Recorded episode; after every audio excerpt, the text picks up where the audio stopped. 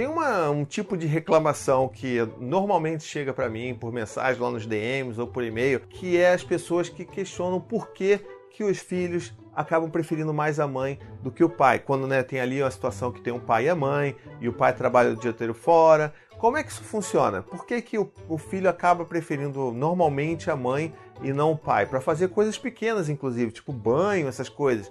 Por que, que isso acontece? Tem explicação. Não é só porque ah, o menino é mais grudado na mãe e a menina é mais grudada no pai, sabe? Tipo, não é. Eu não vou nem começar a falar isso porque eu fico com raiva. Vocês já viram um vídeo meu antigo aqui?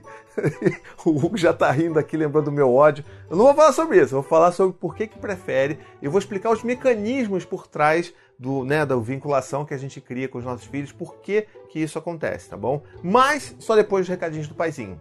Muito bem, nos recadinhos de hoje eu queria só lembrar você que você pode fazer parte dessa família Paizinho Vírgula. Olha que coisa linda, você pode ajudar esse canal a se manter como um conteúdo bonito aí que vai durar anos e anos de vida. Como é que você pode fazer isso? Você pode se tornar membro do meu canal. Clica no botãozinho aqui, ó, seja membro, você vai entrar no nosso clube, vai ter acesso ao nosso chat de conversa no WhatsApp, chat secreto e de quebra você ainda me ajuda a manter esse conteúdo bonito vivo aí, pulsando e espalhando aí essa palavra do afeto e do apego para todo mundo. atuação. Deixa eu entrar no personagem aqui.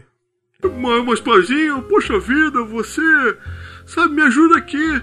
O meu filho só quer saber da mãe dele. Eu não posso dar banho nele, eu não posso botar ele para dormir porque ele chora, chora muito e eu não tenho peitos, eu não tenho tetas e eu não posso fazer nada. Coitado de mim, pobre pai. Eu trabalho o dia inteiro já.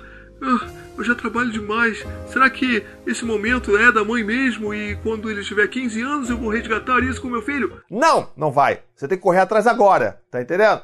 Para com esse negócio aí. Para de ser doida! Esse mimimi, isso é mimimi de verdade. Tem muito mimimi que não é, é mimimi fake. Esse mimimi é de verdade. E eu tenho que parar. Tu, tu fica me provocando.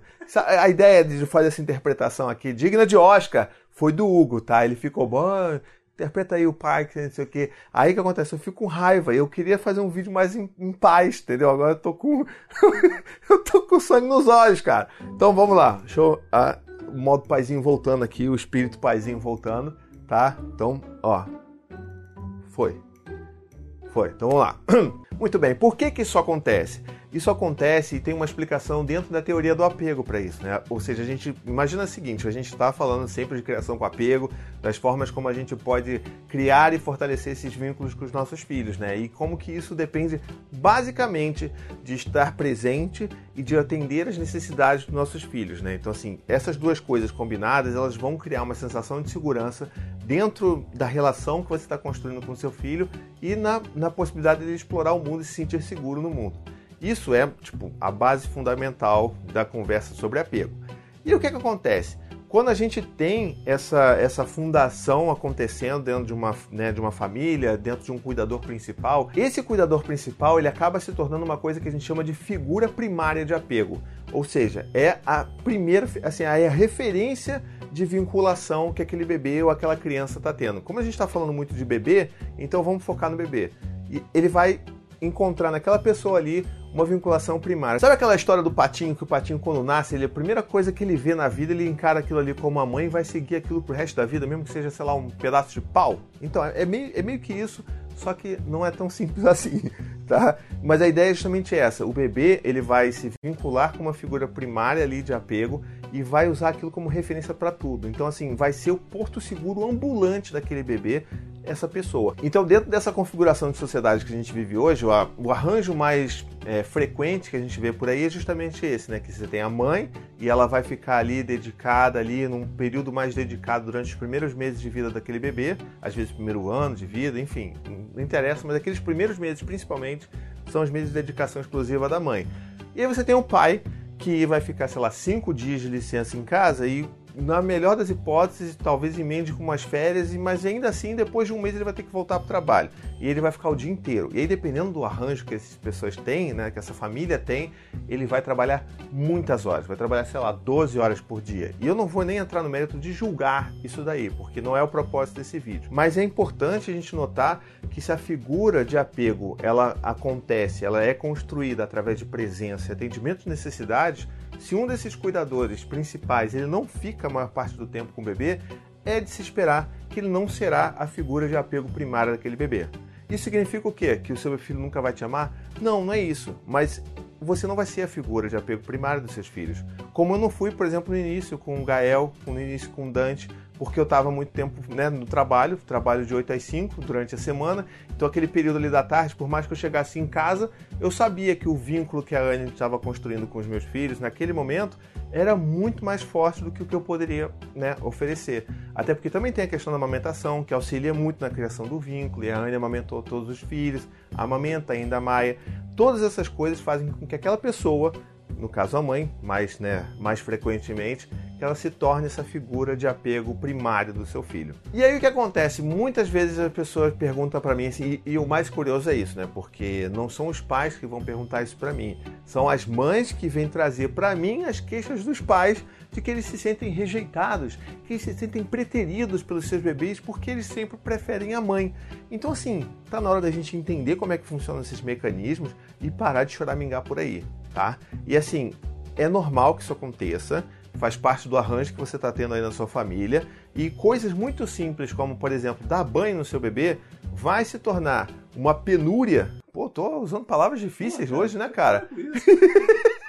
coisas simples como dar banho no seu bebê vão se tornar tarefas muito difíceis que seu bebê vai chorar, vai espernear, porque ele não está com a mãe, porque ele não está com a figura de apego primária. Por que, que isso acontece?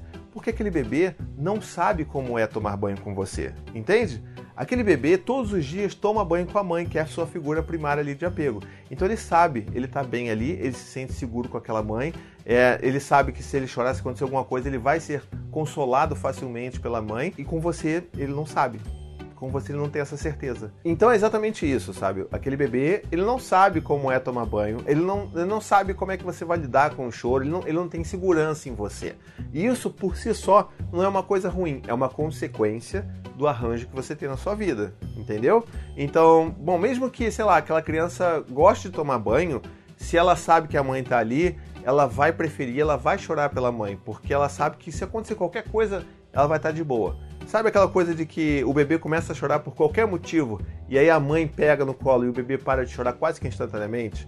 É exatamente isso. Isso é tipo um grande termômetro da qualidade de vínculo que você criou com aquele bebê. E isso para mim é um grande parâmetro com os meus filhos, porque eu posso, sei lá, se a Maia bateu a cabeça em algum lugar e ela começar a chorar, eu sei que eu posso pegar ela e ela vai parar também de chorar no meu colo. Aí eu fecho, opa, tô aqui cumprindo meu trabalho, tô bem aqui, tô construindo um negócio legal aqui com minha filha, porque né? É isso aí, é isso que eu tenho que fazer.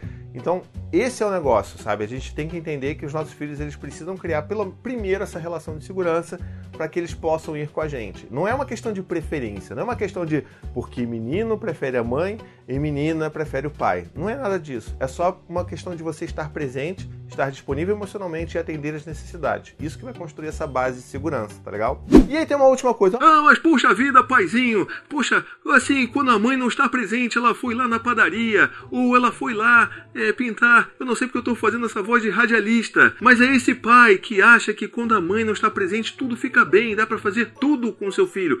Exatamente. É isso que vai acontecer, porque se o bebê sabe que a mãe não está por perto, ele fala assim: oh, beleza, não está por perto, não tem por que chamar. Pode até reclamar, pode até protestar, mas não vai ser tanto quanto se a mãe estiver ali do lado. Então, para o bebê é isso: tipo, não, peraí, minha figura de apego primário está aqui, por que, que eu estou com você, sabe?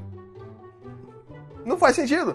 Então a gente tem que entender isso, que se, a, a, se aquela figura de apego não está presente, pode haver algum tipo de protesto, mas dependendo do nível ali de apego que você tiver com seu filho, vai ser o suficiente para você conseguir dar conta. Então, muitos pais relatam isso, que quando a mãe não está perto, quando a mãe está longe, ou sei lá, se ela está no quarto dormindo, a criança não sabe que ela está no quarto dormindo, ele consegue fazer tudo, consegue dar banho, consegue dar almoço, janta, tudo bonitinho.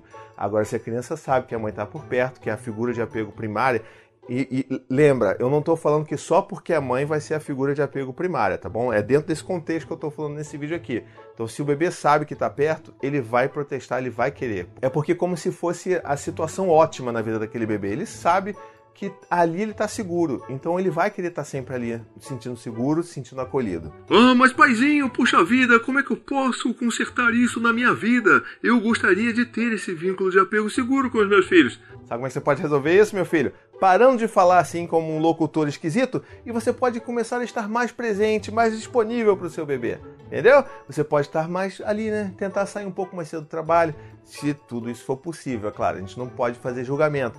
Mas assim, tente valorizar esse período, porque assim, esse período é essencial para a formação do que você vai ter daqui para frente com seus filhos. Não existe isso de tipo, ah, não, agora não dá, eu vou resgatar isso quando meu filho tiver 5 anos, quando tiver 6 anos. E assim, não vai, porque o período crítico que você tem para formar vínculos com seus filhos são ali nos três primeiros anos de vida. Se você perde essa janela, não quer dizer que você nunca mais vai ter uma, uma, uma, uma relação legal, um vínculo bacana com seu filho.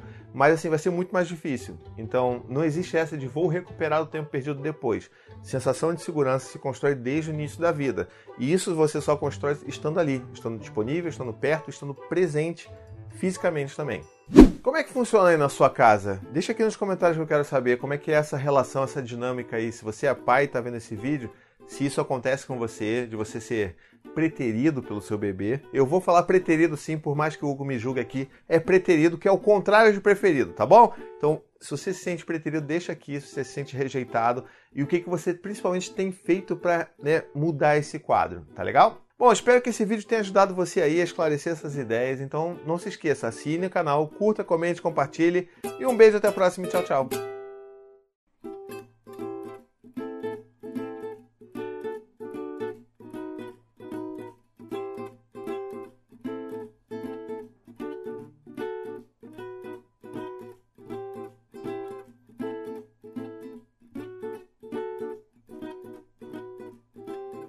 If you have depression that is seriously affecting your life, a new clinical trial called Recover is looking for people who have struggled to find helpful treatment. Participants will receive an FDA approved therapy called vagus nerve stimulation, and all study related costs will be covered. To join this study, you must be at least 18 years old and currently depressed with your depression having lasted at least two years or recurred several times. You must also have tried at least four types of antidepressant treatments and not found them helpful. For more information and to see if you might qualify for the Recover study, please visit recovervns.com.